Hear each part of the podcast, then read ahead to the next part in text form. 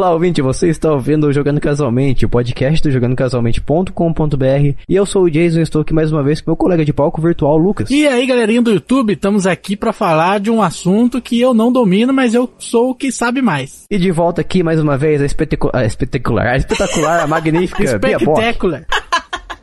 Olá, pessoas. The Amazing Spider Bia Bock. gostei, gostei do título. Ai, nossa. É, e antes da gente ir diretamente para nossa pauta de hoje, vamos fazer um joguete que a gente costuma fazer aqui e se chama Jogando com a Sua Mente. E quem vai explicar pra gente hoje vai ser o Lucas. O Jogando com a Sua Mente é um joguete que nós fazemos aqui no podcast, em que um dos integrantes ou um dos convidados, né, quando a gente tem convidado, escolhe um jogo diferenciado e secreto. E aí vai dando dicas para que os demais participantes decidam qual é o jogo. E aí a gente vê no que dá. No final do podcast a gente revela qual era. E tem que acertar exatamente o nome do jogo, não interessa se é franquia, o que quer. É verdade. Falar Isso, especificamente o nome dele. Ó, a não ser que a pessoa que tá fazendo o jogo queira dar uma lambuja, né? Considerar o nome da franquia, talvez, não sei. Uhum. Mas o objetivo central O obje- desse é, joguete. A, a ideia, o padrão é que seja o nome do jogo. Isso, o Isso. objetivo desse jogo, lembrando que é elevar a sacanagem ao máximo. Vamos lá então, pro jogando com a sua mente de hoje. Indo pro Jogando com a Sua Mente de hoje, que é o meu, vou começar com as dicas aqui maravilhosas, que é um jogo de porrada, porradaria, Street Fighter, pancadaria. Não, não é. Mortal Kombat. Não, também não. Só que além de pancadaria, você pode andar, caminhar. Ah, Não apenas bater nas pessoas. Lembrando que você pode bater em pessoas nesse jogo. Então você pode bater em pessoas, andar e bater em mais pessoas. Ele é beat'em up? Ele é, é um jogo de beat'em up. Ah, tá. E é um jogo onde você pode escolher o seu personagem. É o Mortal Kombat Shaolin Monks. Também não. É um jogo onde está tendo uma, tipo, uma guerra de gangues, algo do tipo assim, não me lembro da história exatamente agora, mas é algo do gênero num cenário urbano. É esse aí mesmo. Nossa, ah, ok. Ai, mas sempre, Meu sempre Deus. assim, não dá nem 30 segundos. Cara, eu comecei com o Shaolin Monks porque eu jurei que você ia trazer alguma coisa diferente, tá ligado? Você acreditou, Lucas? Eu, eu quis dar. Eu devia ter falado o mais novo, né? O mais recente. Pra ficar mais difícil, mas Tá, tá, tudo bom, bem, serve. tá tudo bem, acontece. Eu vou ser honesto aqui e eu vou falar que eu tava pensando no, no número 1, um, então serve.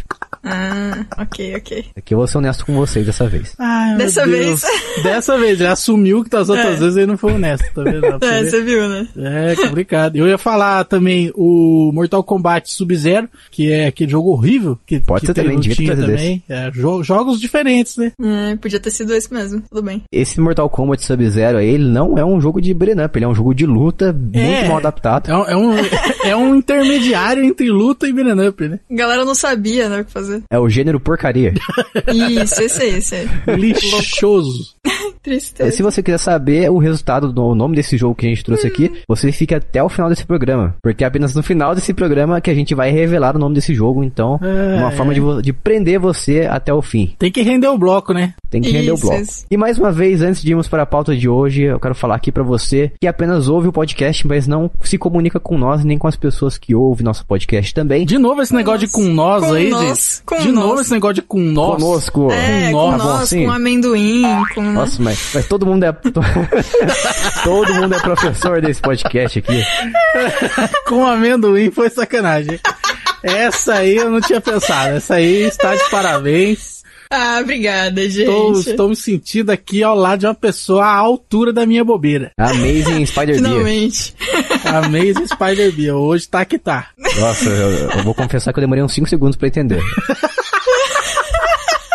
Mas se você não ainda não conversa ainda conosco, Ah. não, e nem com os ouvintes e consumidores do nosso conteúdo do nosso site, você entra lá no nosso grupo do Telegram, em t.me barra jogando casualmente, ou então acessa o nosso site, jogandocasualmente.com.br, e se você for uma pessoa mais velha, uma pessoa mais arcaica, e prefere mandar um e-mail, você envia para contato arroba jogandocasualmente.com.br. E Lucas, se a pessoa não quiser que o nosso projeto morra, porque não quiser que a gente fique desempregado e morra de fome, como é que ela faz para nos apoiar e dar um cascalho para nós? É óbvio que a pessoa precisa também apoiar a gente no PicPay, acessando jogandocasualmente.com.br barra PicPay, que é o melhor aplicativo de pagamentos no smartphone. É superior a todos os outros que você conhece, melhor que Apple Pay, melhor que Google Pay, é o PicPay. É porque o Google Pay não aceita em tudo quanto é serviço. É verdade. Ah, aí, ó. Você vai colocar o cartão de crédito do Nubank no, no Google Pay, ele não aceita. O PicPay aceita, aceita todos. Aceita nada esse Google Pay. É, mó chatinho ele, cheio de frescura.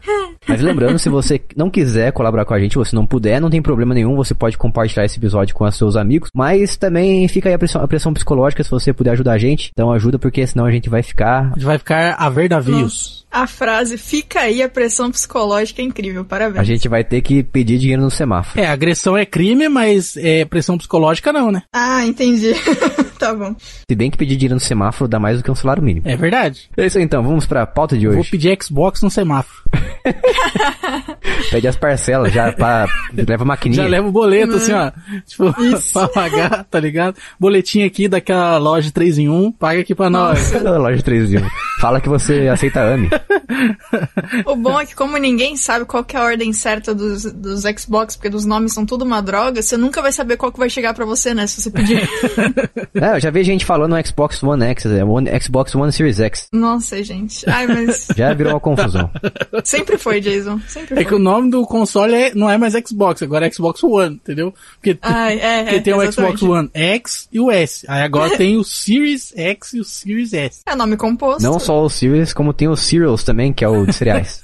Ai, meu Deus. Muita gente tá falando Cereals. Xbox Kellogg's. Incrível. Todos os jogos você joga com aquele. com o, o tigrinho, né? É o Xbox Series K, que é de Kellogg's. Isso, exatamente, é incrível. Meu Deus, vamos lá pra pauta de hoje. então. Vamos lá então.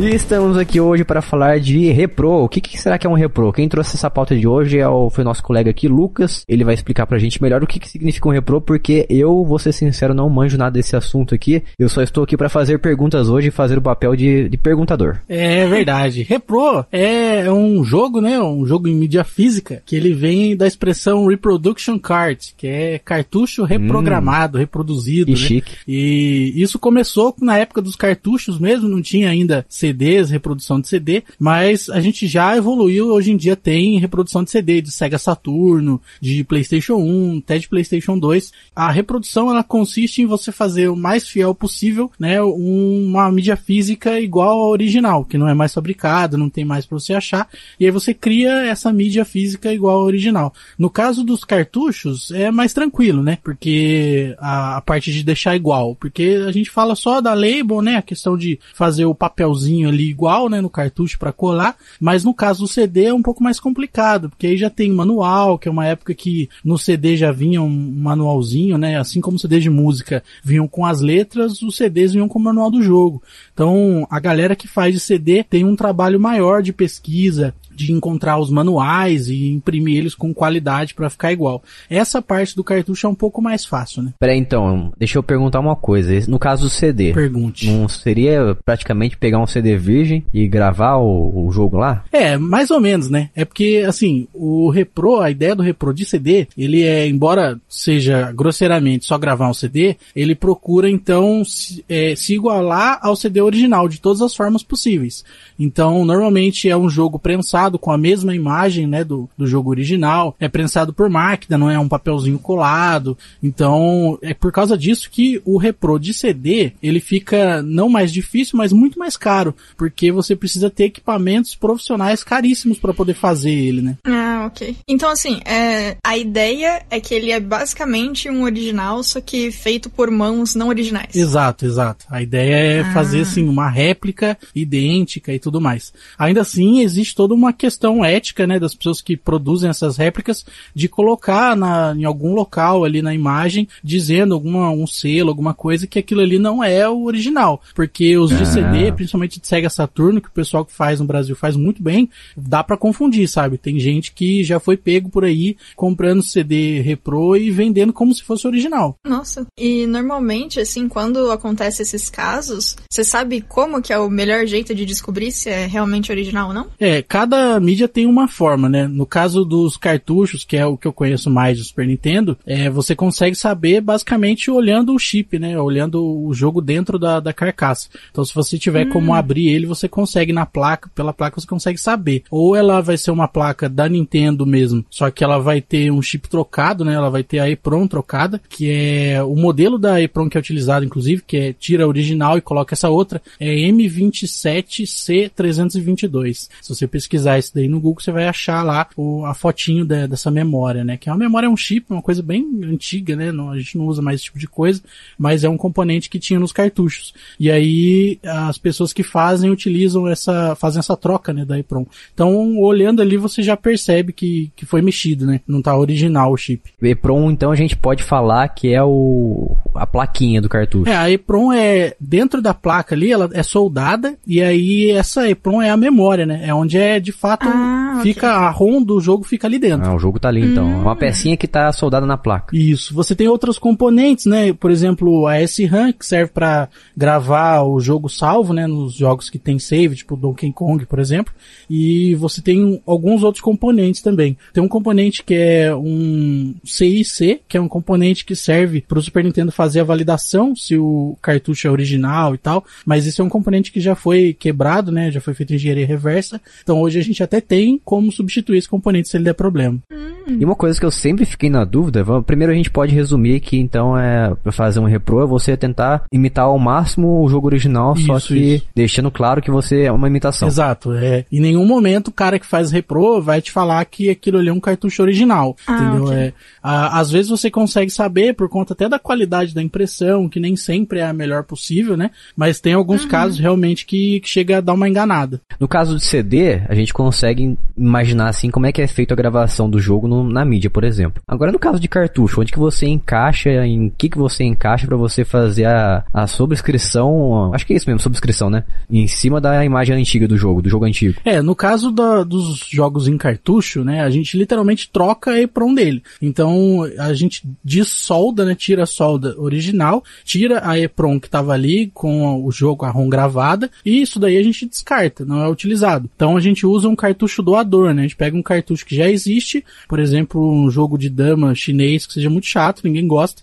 e a gente sacrifica esse jogo, entendeu? É, até tem uma, uma questão ética que o pessoal que faz repro não costuma é, descartar jogos que são bons, né? Então você não vai pegar um Zelda para fazer um Mario. Dá para fazer, mas você não vai fazer isso, entendeu? É um pecado muito grande. Normalmente o que uhum. faz é no máximo pegar um cartucho original do Zelda e só trocar ele, colocar ROM em português, por exemplo. E aí ah, tem muita gente, inclusive, que pede para fazer assim. Né? A pessoa tem um Zelda original dela e ela quer que você traduza aquele cartucho dela. E aí ela manda para você por correio, você vai e faz a troca da, da ROM, né? E aí existe um gravador de EPROMs. É um gravador USB que você conecta no computador, coloca, pluga nele ali a, o chip, e aí você faz a gravação, né? Através de programas de gravação. Hum. Então você pega a ROM, baixa a ROM da internet, ou mesmo faz o processo reverso, né? Faz a leitura de uma ROM, dá para fazer também, e você grava de novo ali a ROM no cartucho. Então tá esclarecido. Eu pensei que na minha cabeça você abriu o cartucho do Super Nintendo, você colocava na, em algum conector dentro do computador, no PC Express lá, e você fazia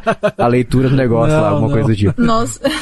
É, até assim, a gente vai falar um pouco sobre isso mais para frente, mas existe a possibilidade de você gravar o cartucho on the fly, né? Existe como você fazer um, um leitor USB e colocar o próprio cartucho sem nem abrir a, car a, sem nem abrir a carcaça, sem nada, colocar ele nesse leitor e regravar ele. Mas isso aí é outro tipo de situação. A gente vai falar um pouco mais para frente. E levando em consideração que isso aí é um trabalho desgraçado, principalmente de fazer cartucho. Muito grande, cara. É, existe pessoas aí, vem a pergunta, existe pessoas que vivem disso e conseguem viver e tirar uma renda boa a partir disso? É, existe. Normalmente as empresas que fazem não fazem só isso, né? Normalmente tem outros serviços, às vezes de eletrônica, às vezes de automação, às vezes de informática, que é o pessoal que se mete a fazer esse tipo de coisa, né? E a gente tem algumas empresas no Brasil, uma que assim dá para citar como um expoente por fazer muito isso, por ter muito é, profissionalização mesmo nisso, que é a RetroX Electronics, né, do Eric. É. E o que eles fazem é um trabalho muito profissional. Eles fazem até a, a caixinha do jogo, jogo e tudo mais, é bem bacana. Hum, é, só que legal. aí a empresa dele tem várias outras coisas, né? A empresa de eletrônica faz vários tipos de trabalho e não apenas de Super Nintendo, como é o que eu já mexi, né? Eles fazem de tudo. Fazem de, de Saturno, fazem de é, Mega Drive, fazem de tudo, cara. Nintendinho, eles fazem o que tiver para fazer. Mas o mecanismo é parecido em todos esses cartuchos antigos, né? Eu vejo que isso aí é um bom produto para colecionador, né? É, a galera gosta bastante. Ah, Até porque, por exemplo, o exemplo que eu te falei que é muito comum, né? Que a pessoa tem o jogo e ela te manda porque ela quer aquele cartucho que é dela, sabe? Uhum. Tem gente que às ah, vezes entendi. tem desde a infância o cartucho e ele quer traduzido, mas ele não quer outro, ele quer o dele, entendeu? Mas assim, quando isso acontece, normalmente as pessoas recebem de volta o EPROM antigo para ter, tipo, tudo do cartucho, mais a versão traduzida ou, ou não? Fica com a pessoa? Olha, nunca aconteceu de a gente mandar EPROM, sabe? Mas se a pessoa pedir, uhum. a gente uhum. manda. Até porque a EPROM original não tem como apagar, né? Então não tem ah. como reutilizar ela, reciclar ela de forma nenhuma. Então é lixo, não, não tem o que fazer. E daria para colocá-la em outro cartucho? Dá, dá sim. Mas a questão é que é muito difícil uma EPROM dar problema. É, os outros hum, componentes, tá. é mais fácil uma SRAM, que é um componente de salvar o jogo, dar mais problema, é o mais comum, né? Porque a SRAM sendo dinâmica, você acaba a pilha, troca a pilha lá, aquelas baterias é, que parecem uma moedinha, né? Que tem dentro dos cartuchos. Então, por ela ser mais dinâmica, acaba dando mais problema. Ah, tá, entendi. Mas aí, ó, tô achando que a gente vai esbarrar numa questão mais legal, uma coisa mais jurídica. Aqui a pergunta é o seguinte: a gente pode considerar então que repro é pirataria, que é alguma coisa ilegal, vai contra a lei? A empresa vai dar um cease and desist em você, vai mandar você parar de fazer o, o produto seu? Olha, é, em tese eles têm o direito de fazer isso, tá? Em tese eles têm o direito de processar sim, porque é propriedade intelectual. Mas ah, fato sim. é que nunca aconteceu. Então nunca aconteceu de algum produtor de, de repro, mesmo a de CDs que costumam costumam ser mais fiéis, nunca aconteceu de empresa mandar eles pararem. É, eu acredito que por causa do tamanho desse mercado também, que é muito de nicho, muito pequeno, né? Que as pessoas que querem um, um repro de Super Nintendo, a Nintendo não vai vender isso daí, é uma galera muito pequena, não compensa fazer uma linha de produção para fazer esse tipo de coisa, né? A, Capcom recentemente fez de novo lá o Street Fighter 2, é, mas é uma coisa assim, promocional, que tem poucas unidades, porque é mais um, uma comemoração em si do que um motivo comercial, né? De realmente fazer para vender.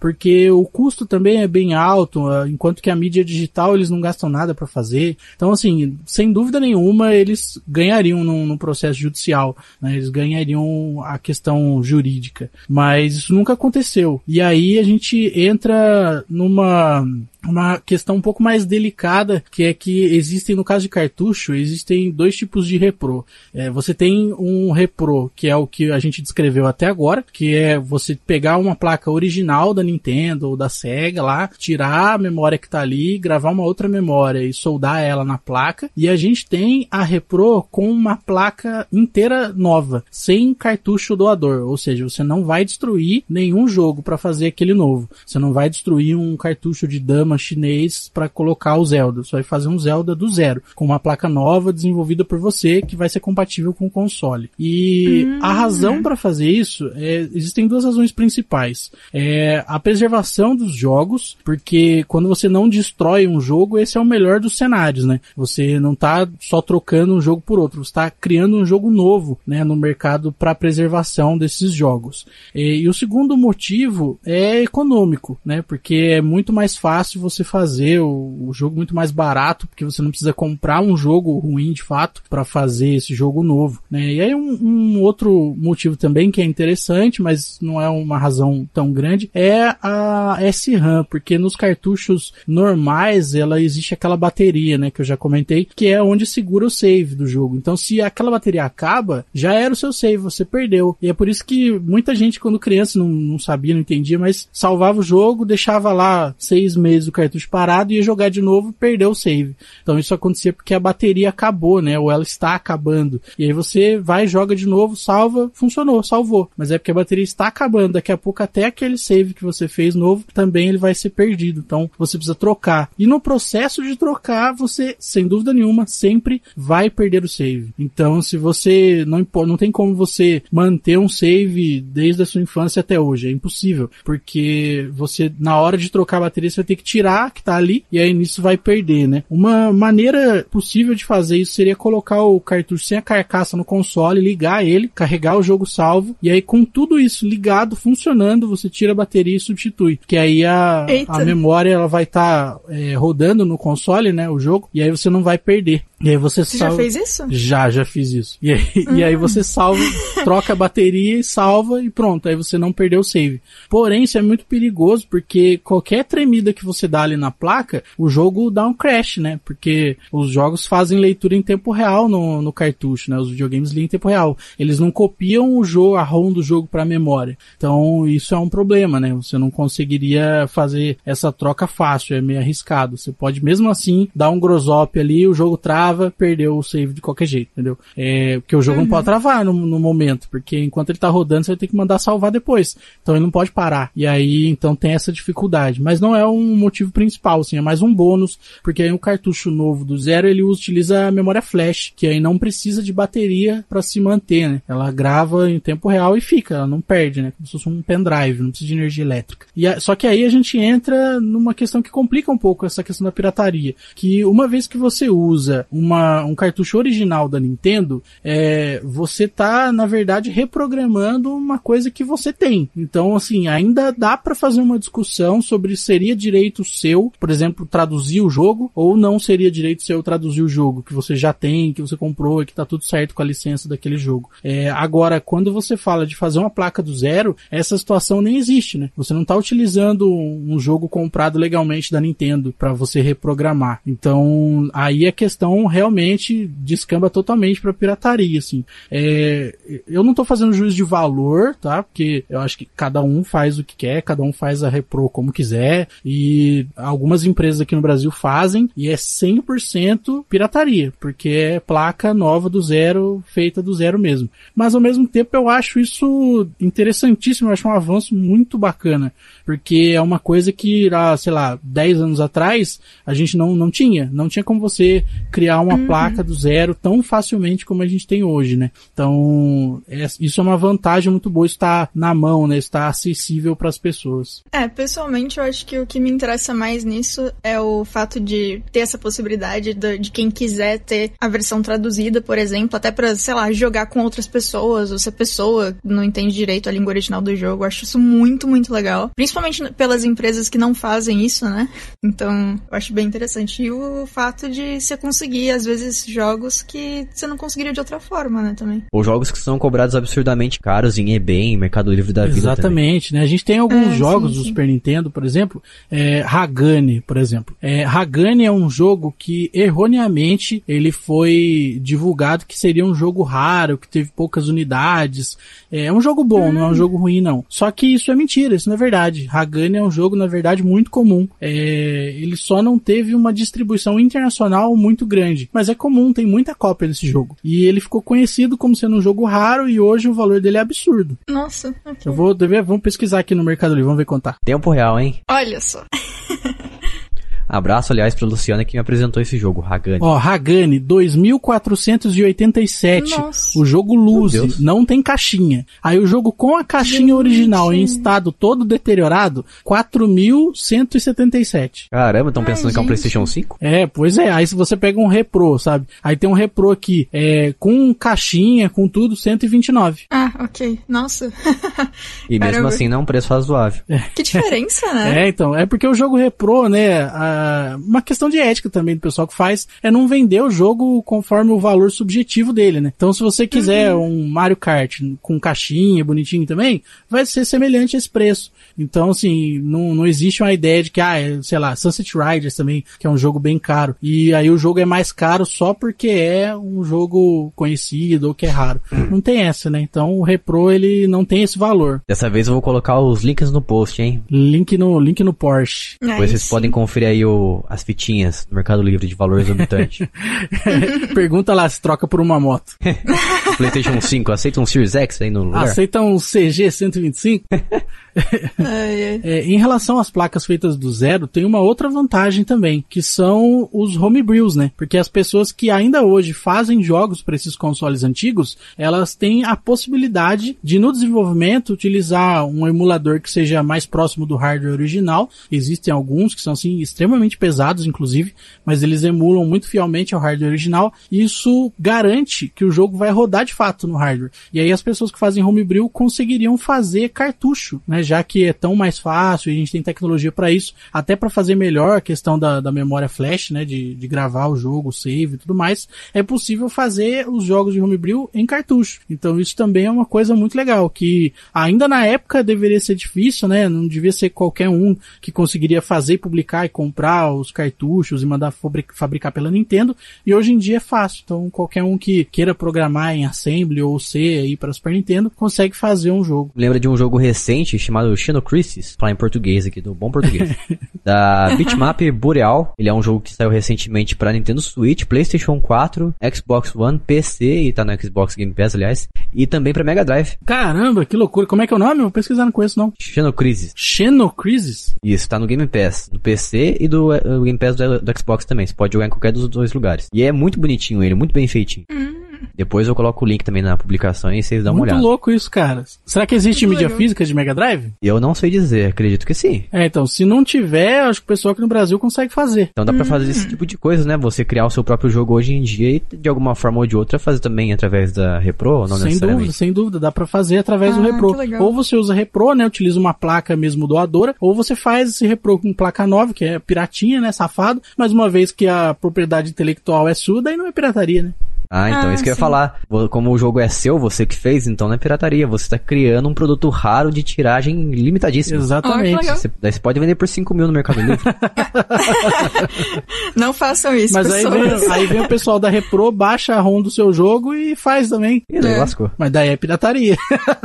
É. Olha só, o plot twist. Plot twist. Mas eu acho que ia ser muito bom, porque a pessoa não precisa necessariamente fazer uma repro para vender ou algo do tipo. Ela pode fazer simplesmente para ter um produto de colecionador ali dela que ela fez e deixar na estante lá. Exatamente, exatamente. Muitas vezes, aliás, as pessoas compram é, e não jogam, na verdade. Porque. É, e isso aí é uma, é uma crítica que eu tenho. O pessoal fazer, comprar jogo lacrado e deixar A lá. gente não tem tempo para jogar, na verdade, né? Então, eu acredito que a maior parte das pessoas que comprou o jogo repro, testou ele, tá funcionando bacana, agora vai pra estante, entendeu?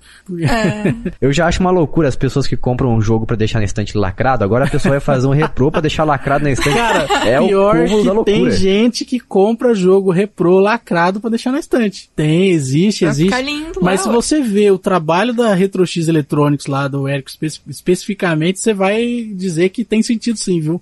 Porque realmente é muito bonito, muito bacana o trabalho. Link no post. Link no Porsche. Isso. É isso aí, eu acho que também é uma forma muito boa de você preservar os games antigos, porque como a gente ah, tava falando, por exemplo, tem jogo que é impossível você encontrar hoje ou é muito raro e o preço é abusivo. É, sim, sim. E aí tem jogos, né, tipo Sunset Riders, Hagani, que são jogos difíceis de você ter, né? É, e aí você tem duas opções, ou a pirataria ou a pirataria. É, pois é. É o problema. Eu queria particularmente ter um 3 Donkey Kong Country na caixinha bonitinho, mas para jogar, não pra ficar lacrado lá, pelo amor de Deus.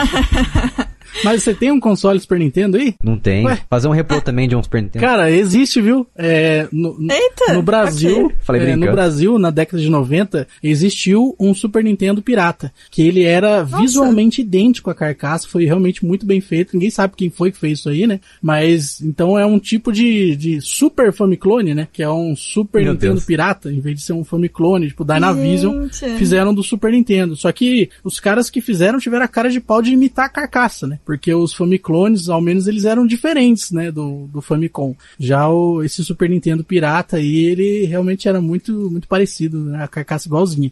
E, só que a placa, é bem menor. Então, eles otimizaram o Super Nintendo, olha pra você ver. E aí, e, e algumas pessoas no Brasil têm, né, console desse daí. Eu acredito que o, o Vitor Kratos, acesse o canal dele lá no YouTube, é legal. O Vitor Kratos, que é daqui da região, eu acredito que ele tem um. Porque eu lembro que na época, nos grupos de Facebook, assim, que tava em alta, eu lembro que ele adquiriu um. Não sei se ele ainda tá com o console, mas ele até fez um vídeo na época. Nossa, que legal. É, a gente tem muitos jogos que foram perdidos, né? Na história da humanidade. A gente não tem mais acesso a esses jogos, não tem a ROM em lugar nenhum, não tem nada, porque na época não tinha tecnologia para poder fazer a cópia, extrair a ROM e tudo mais. E os jogos se perderam, simplesmente se perderam. Muitos filmes também, né? Muitos, muitos, muitos filmes se perderam dessa mesma forma. Verdade, em filme também é uma coisa que é difícil ter acesso aos mais antigos. Sim. É. Mas falando de cartucho, repro de cartucho, tem como fazer de qualquer console, por exemplo, Game Boy Color, tem como fazer para ele também? Olha, eu nunca vi ninguém fazendo repro de Game Boy Color, por exemplo, especificamente. Mas não há nada que impeça de você fazer. Então, assim, lógico que você vai ter dificuldades a princípio por conta do tamanho ali. Talvez você tenha que ter uma, um gravador especial para poder gravar ah, uma EPROM específica para ele. Talvez você tenha dificuldade de conseguir uma, uma case nova se for necessário, né? Então você vai ter algumas dificuldades. Até pouco tempo a gente não tinha uma produção no Brasil de carcaça de jogo do Super Nintendo. Hoje a gente já tem. Então é possível você comprar uma carcaça paralela de jogo do Super Nintendo, bem próximo da original, aqui, feito aqui no Brasil, inteiramente aqui no Brasil. E só pra, pra relembrar, então, quais são os mais comuns de ter? Repro? Ah, é muito comum de Mega Drive e de Super Nintendo. Acho que são os mais comuns. Ah, ok. E de Game Gear? Game Gear não tem não? Cara, olha, eu não duvido nada do Retro X lá fazer, porque eles fazem de muitos consoles, cara. né o Geo Pocket Color. Television. Atari. É. Cara, é impossível nenhum desses consoles é, na verdade. Porque o mecanismo de funcionamento deles era, em relação à memória, pelo menos, é bem parecido, né? Você só vai precisar Hum, testar alguma especificidade dele. Porque, por exemplo, o Super Nintendo existe uma série de placas e alguns jogos são interoperáveis. Eles funcionam em mais de uma placa. Mas alguns jogos não, só funcionam na placa que era usada. Então, fica difícil de você fazer uma repro utilizando, né, a placa original desses jogos. Então, por exemplo, você tem Mario Kart. Mario Kart, por usar um chip especial na placa, ele só funciona na própria placa dele. Então não dá pra você comprar um xadrez chinês e fazer. Não tem como. Você precisa de um Mario Kart para fazer um Mario Kart. Então existem ROM hacks de Mario Kart que são feitos, existe tradução do Mario Kart, mas para isso você precisa necessariamente sacrificar um Mario Kart original para fazer. É isso que eu ia falar, porque ele tem esse chip especial, assim como também o Star Fox. Star Fox também. Inclusive, a ROM do Star Fox 2, ela funciona na placa do Star Fox 1. Então, tem como você, se tiver um Star Fox, se tiver louco para sacrificar um Star Fox,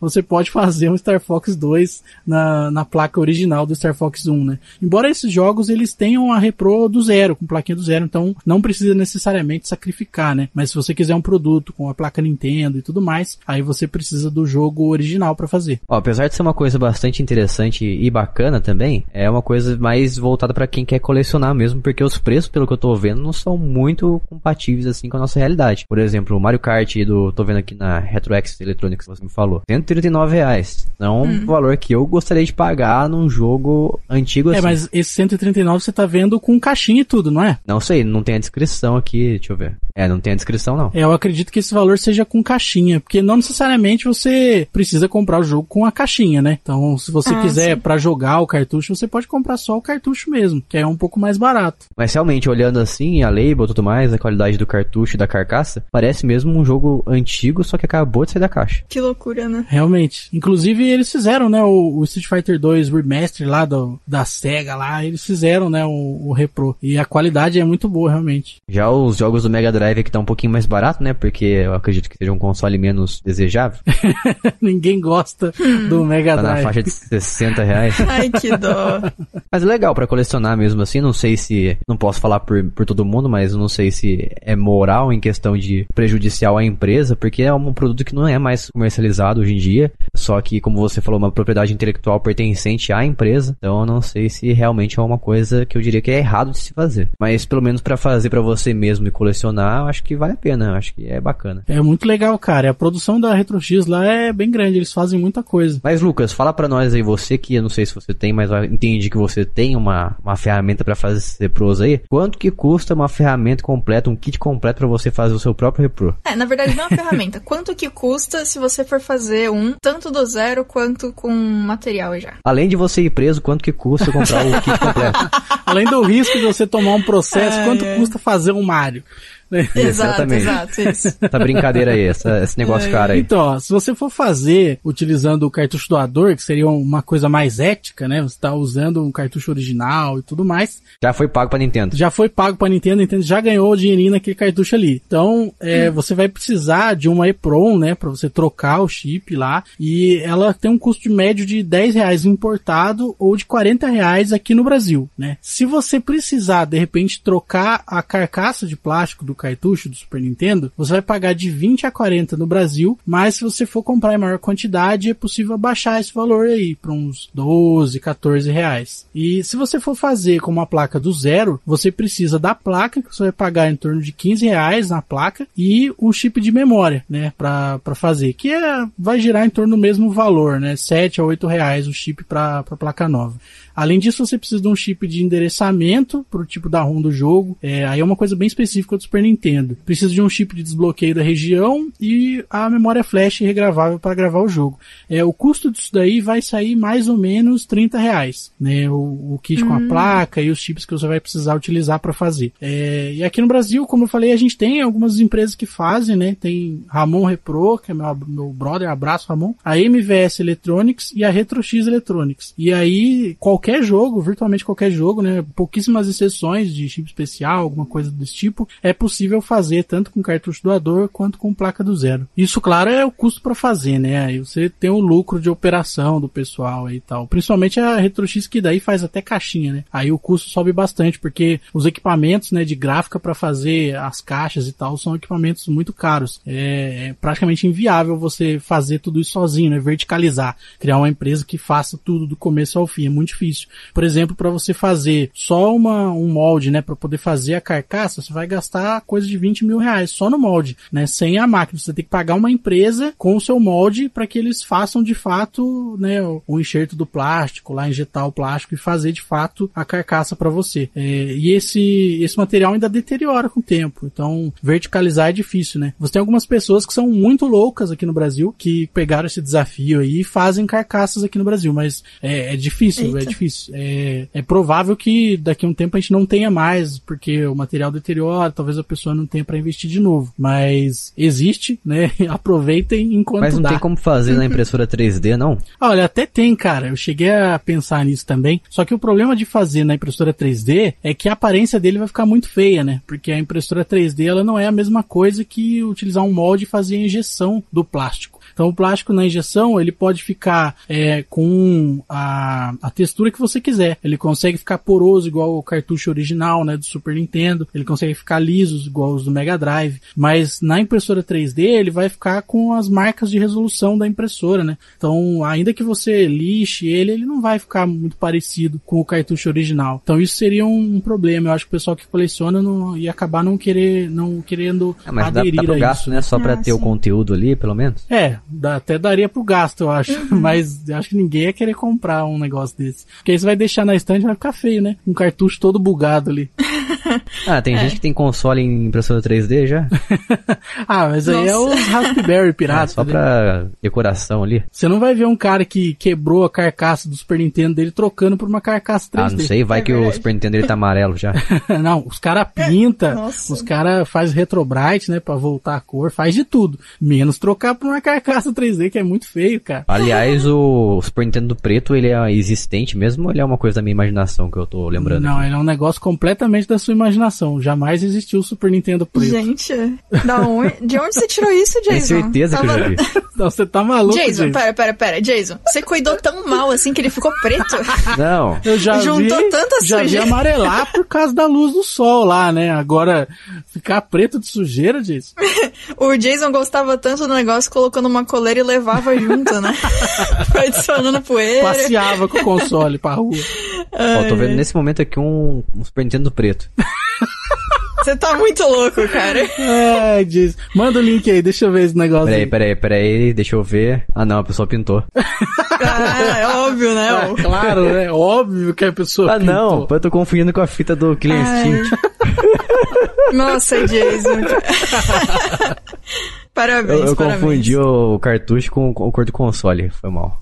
é, tem cartucho preto, tem cartucho vermelho, né? Tem o Doom, por exemplo, que é vermelho, tem o Killer Instinct, que é preto. Isso tem. e o pior é que combina, cara, porque os botõezinhos roxos ali fica bacana com o Super Nintendo Cara, preto. devia fazer uma versão especial e vender aí, Nintendo. Pode pegar minha ideia, não vou cobrar nada. Mentira, eu quero meus royalties. Eu sei que vocês têm dinheiro, eu quero meus royalties. Aliás, a própria carcaça também é uma propriedade intelectual. Então, Eita. a empresa que faz a carcaça do, do cartucho do Super Nintendo no Brasil, ela também está infringindo propriedade intelectual da Nintendo. Eita. Resumindo, o aprendizado desse podcast geral aqui. Se você quiser fazer alguma coisa em relação a repro, não faça. Lembre que você pode ser preso. Você pode ser processado. Vai ter que pagar um valor grande aí. Processinho vai vir a Se cavalo. não quiser morar Ah, na rua, não se arrisque. não brinca com isso não. Justo. Entendi. Isso aqui, tudo esse, esse podcast foi feito à toa, tá? Só pra dar esse aviso no final. Que absurdo, cara. Eu acho que é o primeiro podcast do Brasil que fala de repro, Ah, cara. será? Será? Não sei não, hein? Fica aí. Se você já ouviu em outro lugar, você fale pra nós. Fala pra gente aí. Isso, em jogandocasualmente.com.br. Entra lá e fale pra nós. E também veja os links do post deste podcast. É isso aí, a gente falou hoje aqui de repro. Uma forma talvez legal, possivelmente legal, que você está infringindo a lei de fazer os seus próprios Se cartuchos. você quiser infringir a lei de uma forma muito gostosa, faça repro. Pelo Olha menos faça o repro e não venda. Deixa no seu estante lá. é, que é... fica com você, porque aí não, não chega a ser crime, né? É só infração de direitos intelectuais. Só Porque uma infração. Pirataria, é, porque pirataria que é crime, que tá no, no código lá e tudo mais dos advogados, isso aí não é só quando você comercializa, né? Então se você não comercializar, não, não entra no código. E eu quero agradecer a você que ouviu até aqui. Então fica aí mais uma vez o aviso. Se você quiser fazer pro, pense duas vezes antes de fazer, não venda pelo menos. E obrigado também à equipe do Jogando Casualmente que fica por trás dos panos, movimentando as engrenagens do nosso site, fazendo as análises do, jogo, do nosso site lá pra gente, dos jogos que a gente recebe. Dando aqui. nota baixa nos joguinhos, tudo. Isso, um abraço, um abraço Isso, pro isso. que deu dois pro Bounty Battle lá. Foi a menor nota até hoje, né? Uma data, acho que foi, acho que foi a menor. Depois desse tem o Dragon Ball, Dragon Ball Z Kakarot lá. Ai, Eu dei uns quatro pra ele. Muita gente é contra a nota que eu dei pra O ele. pessoal ficou Ai, ai. pistola também, essa nota sua, porque nada Ai, a ver, gente. né? Nada a ver. Eu, eu mesmo não concordo com as razões pelas quais o Jason deu essa nota baixa. Sim, eu, eu sei que não. Mas tem muitos pontos lá que eu levantei, eu, eu argumentei bastante o porquê que eu não gostei, que eu dei essa nota também. Então lembrando que análise de jogos, review de jogos é uma coisa feita a partir da opinião da pessoa. Então Exato. isso não deve impedir você de comprar ou não. Você vê os argumentos, se pra você vale a pena aquelas, aqueles pontos negativos, se vai incomodar você, daí você decide por si só se deve comprar ou não. Então fica a sua consciência. Aqui decidir. nós confiamos na habilidade intelectual do nosso ouvinte e do nosso leitor de decidir as coisas por ele mesmo, entendeu? Isso. Você não tem que seguir ninguém, não. Né? Do your own way. Se você quiser seguir a gente, você pode seguir a gente. Se achar que a gente tem relevância pra, pra, pra sua decisão de comprar, gastar o seu A jogo, gente deixa. a gente deixa, Deixamos, exatamente. Deixamos. E o que a gente deixa também é você apoiar nosso projeto através do PicPay. Em picpay.me barra jogando casualmente. Você pode entrar lá, ver nossos planos, os benefícios que a gente tem, que a gente pode dar pra você. E um deles são episódios bônus. Você pode... Olha essa conexão que o Jason puxou, maravilhosa. Você viu? Então, os nossos episódios produzidos especialmente para os nossos ouvintes, os três primeiros bônus estão disponíveis em público. Então você consegue ouvir na nossa timeline lá do nosso podcast. Você pesquisa no seu, no seu agregador de podcast favorito e você vai encontrar os três, os três. Você vai encontrar os três primeiros bônus que a gente disponibilizou para todas as pessoas conhecerem o que, que se trata. Não são de jogos, não são exatamente de assuntos games, gamísticos, mas coisas do dia a dia aí, do cotidiano da gente. E é isso aí. Se você se interessar, você considere colaborar com nós. Conosco. Com nós. com Nossa, nós. com amendoim de novo. Droga.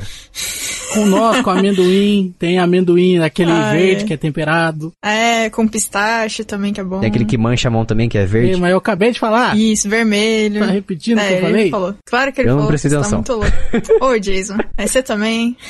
E antes da gente finalizar o podcast de hoje aqui, a gente vai deixar a nossa indicação do que que a gente vem jogando essa semana. Vamos falar um jogo cada um. Eu quero começar por mim. Eu quero indicar o The Long Dark. É um jogo de sobrevivência, onde você sobrevive numa terra gelada e se passa na- no, no país Canadá. É um jogo muito legal, bast- bastante puxado pra realidade. Eu diria que é até um pouco punitivo, não tem fast travel, não tem nada, você se lasca o tempo todo. Se Você lascou. cai, você cai de qualquer altura lá, você já quebra a perna, já se Se esborracha, se esculhamba, fica caído, entregue as Tem bebidas. que tomar um analgésico, Nossa. tem que tomar. Se você tomar água não potável, você pega infecção, você tem que tomar um anti-infeccioso lá, sei lá o Toma um anti... diofenac e um chá de camomila que tá tudo beleza. Isso. Tem que cozinhar, você tem que Gente. fazer uma fogueira, colocar a panela, colocar o feijão dentro da panela pra cozinhar. É um jogo bem detalhado. Detalhado, bem detalhista. É a vida real. Ele, isso, Isso, ele isso. busca se inspirar bastante na vida real, mas ele é um pouco punitivo. E a história dele é muito boa, gostei bastante, então fica a indicação aí. Saiu recentemente também para Nintendo Switch, mas ele já existe no Xbox, através do Game Pass também, tá disponível para Xbox Game Pass do PC e do Xbox One, e também PlayStation 4. Então você pode escolher sua plataforma favorita e jogar The Long Dark. Lucas, fale sua indicação para nós dessa semana, que, que você vem jogando? Um jogo, melhor da, da, da nata. A nata, a nata do joguinho. Essa semana eu joguei, finalizei, fechei The Goose Game. É o, o jogo do ganso. Oh, olha aí. maravilhoso. E no PC, que ele saiu agora na Steam, finalmente você pode baixar Steam. o jogo na Steam, né? Ou na Steam, como a gente fala no português. E você pode baixar, ele é muito bom, muito top. O, gráfico do jogo é mó bonitinho. É um gráfico meio sweet, assim, mas é bonito. Meio suíte, isso aí é um elogio, como é que é? Ai, Você olha ai. pro gráfico e fala, hum, esse gráfico aí tá meio sweet, hein? E Esse aí, jogo roda no Switch. esse jogo roda no Switch. Você olha aí, jogo- Nossa. você sabe que ele vai rodar em 60 FPS. Pior que não roda, roda em 30. Incrível, incrível. Lamentável. ok, ok, ok. Mas eu não sei se o limite dele é 30. E esse jogo é muito bacana. O seu trabalho é controlar um ganso que sai Trabalho. atazanando a vida das pessoas completamente.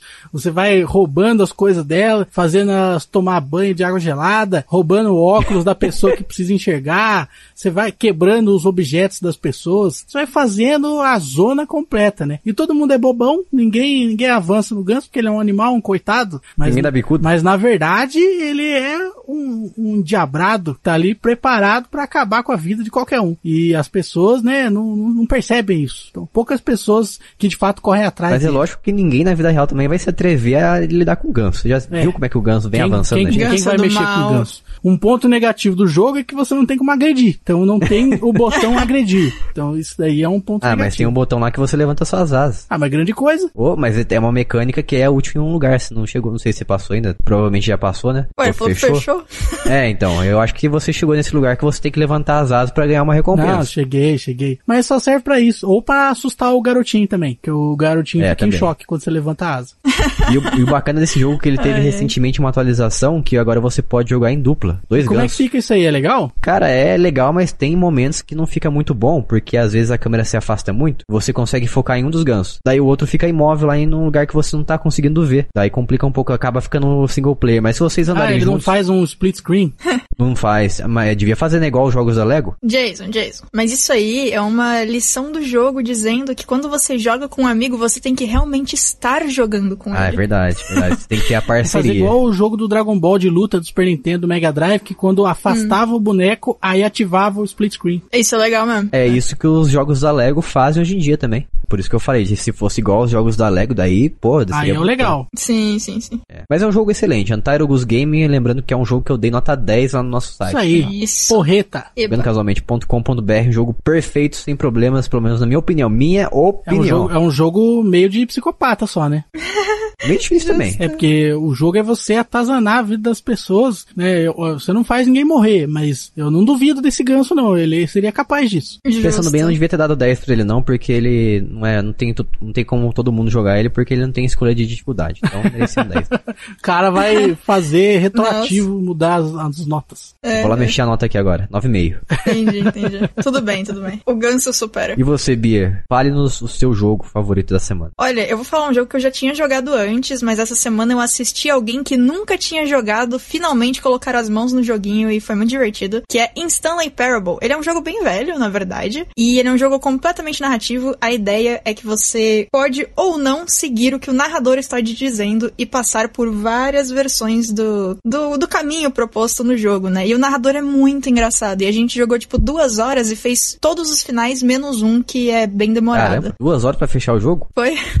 A gente fez muita coisa. A gente ficou indo, voltando, fazendo 500 mil coisas ao mesmo tempo. E foi bem, bem legal, bem, bem legal. E fazia muito tempo que eu não jogava, então foi divertido ver alguém que não conhecia o jogo finalmente jogar The Stanley Parable. Muito bom, muito bom. Nossa, mas quanto leva pra, tempo pra fechar? 15 minutos? 10 minutos, é. É, cada final. É porque os finais dependem muito, né? Tem final que você pode só ficar parado na sala, tem final que você pode dar um rolê e ir pro lado errado. Tem muito, muito final. Eles são bem rapidinhos. É, a gameplay é rápida. É, tô vendo aqui, tem um, no Google tem um mapa aqui de escolhas que você pode fazer Uhum. onde que eles vão chegar. É, o jogo é, ele é bem legal, assim, porque principalmente você gosta de coisa narrativa, né? E de personagens engraçados, porque como eu disse, o narrador é, é muito bom. Ou seja, aqueles jogos de andar. Você tem que andar e andar. Jogo de É, correio. basicamente. Você anda, você aperta botões e... Você anda, aperta botão.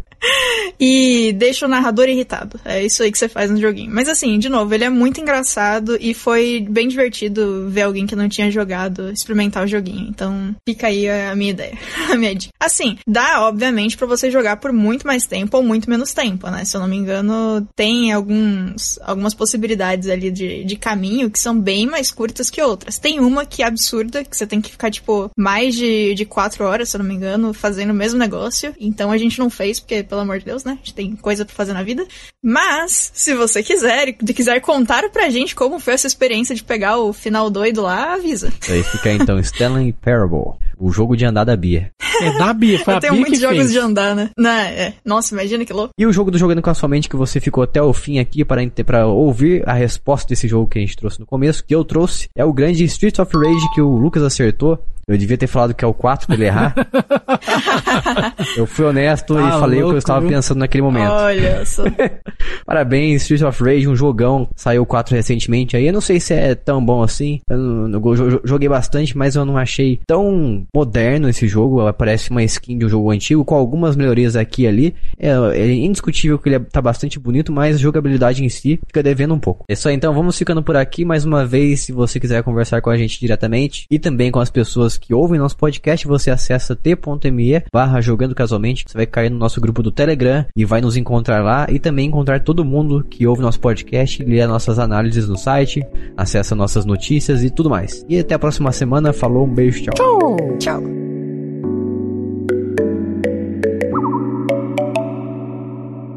Este podcast foi editado por mim, Jason Minhong. Edita eu, arroba gmail.com.